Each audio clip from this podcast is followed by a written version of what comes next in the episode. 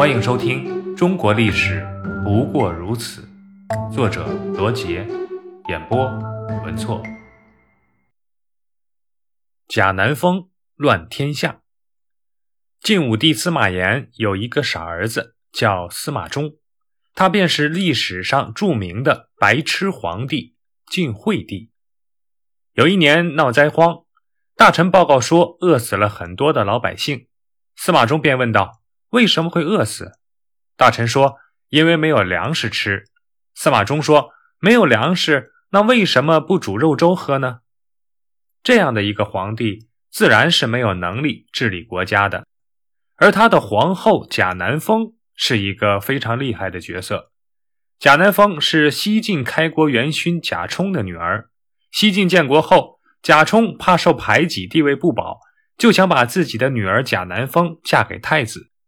据史书上记载，贾南风身材矮小，按照今天的标准，大约在一米四左右，面目黑青，鼻孔朝天，眉后还有一大块胎记，据说上面。还长了几撮毛，司马炎对他的相貌很是不满意，但念及贾充的功劳，同时也考虑到利用政治联姻来稳固司马氏的政权，也便同意了这门婚事。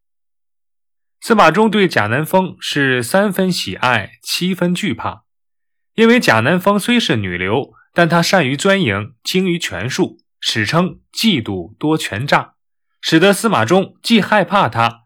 又受他的诱惑，喜欢他。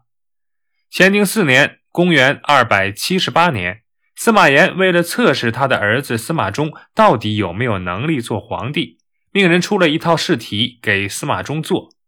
司马衷一看，傻眼了，他一道题也不会。刚想把空白的卷子交回去，身边的小宦官劝他说：“找一个太子府的枪手帮他作答。”贾南风当即阻止了这个做法。因为平日里司马衷已经给皇宫上下所有的人留下了一个并不聪明的印象，如果请高手作答，反而会引起司马炎的怀疑，不如找一个一般的枪手来答题，这样便不会引起众官员的质疑。于是司马衷在贾南风的帮助下及了格，并在司马炎驾崩后顺利的继位，而司马衷并无治理国家的能力。军政大权便落到了杨太后的父亲杨俊的手中。杨俊广结党羽，专横跋扈。贾南风也是个权力欲很强的人，他暗中联络宗室，计划除掉杨俊。晋武帝司马炎在世时，为了让更多的亲属子弟支持皇室，曾封了二十七个同姓王，其中有历史上著名的八王，他们是汝南王司马亮。楚王司马玮、赵王司马伦、齐王司马炯、长沙王司马懿、成都王司马颖、河间王司马颙、东海王司马越。由于司马炎对王公们的滥赏，导致王公们野心膨胀，他们争权夺利，相互战争。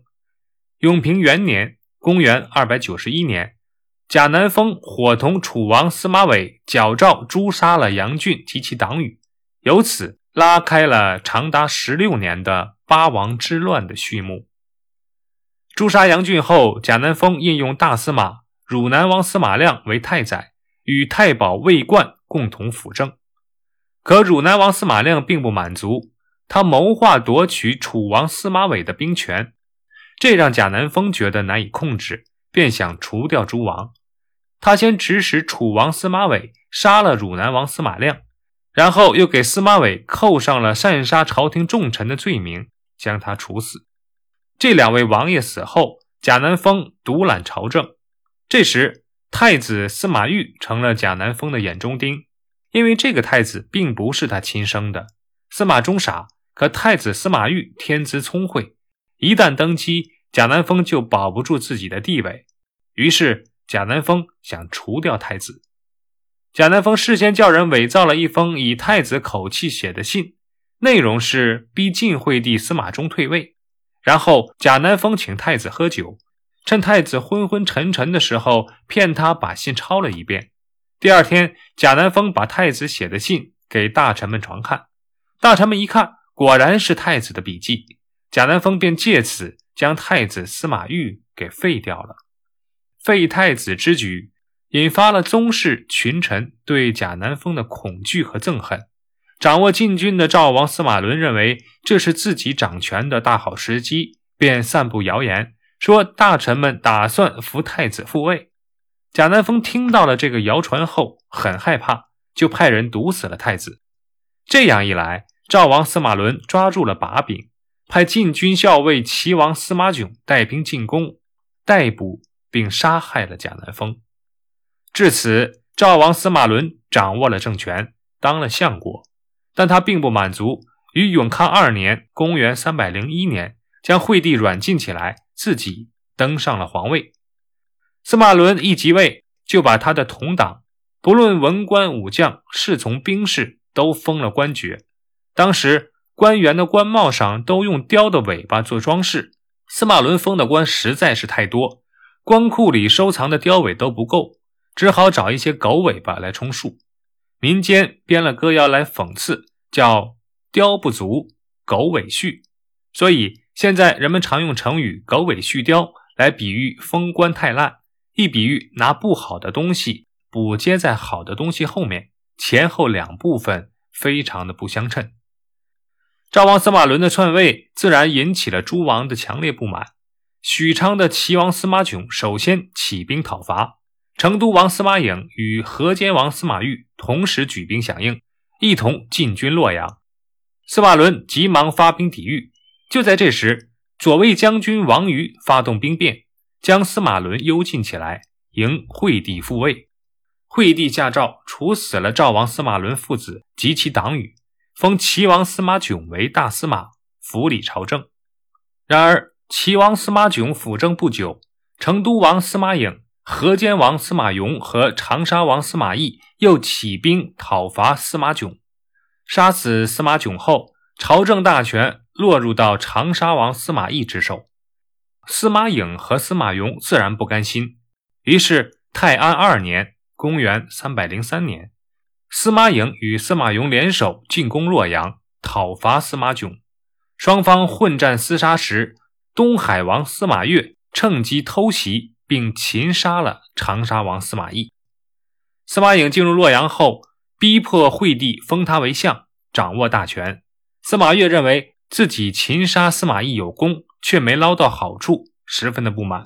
他假借惠帝名义起兵讨伐司马颖，双方又进行一番大战，政权却落入河间王司马颙手中。随后，司马颖、司马颙相继被杀。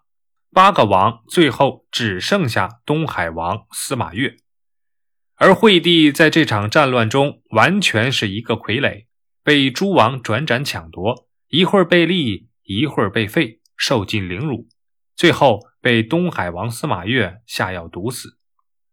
晋惠帝司马衷死后，他的弟弟司马炽即位为晋怀帝，漫长的八王之乱终于落下了帷幕。而此时，西晋的国力已经大大的削弱，北部和西部的少数民族趁乱进入中原，西晋走向灭亡。公元三百一十七年，西晋皇室司马睿以建康为都城，在相对安宁的江南重建晋朝，史称东晋。档案三十一：魏晋玄学。魏晋时期，朝政混乱，社会危机加深。由于一些士大夫对现实极为不满，但又无力改变，所以只能通过自己编制的一套理论，寻求心理上的慰藉。待轻易而起的清谈由此出现。清谈是当时世人推崇的行为方式，以老庄、自然、明教作为讨论的主要内容，玄学便应运而生。所谓玄。就是高深莫测，玄学也就是探讨有深度问题的学问。玄学主要研究的对象是老子、庄子和易经，故称为三玄。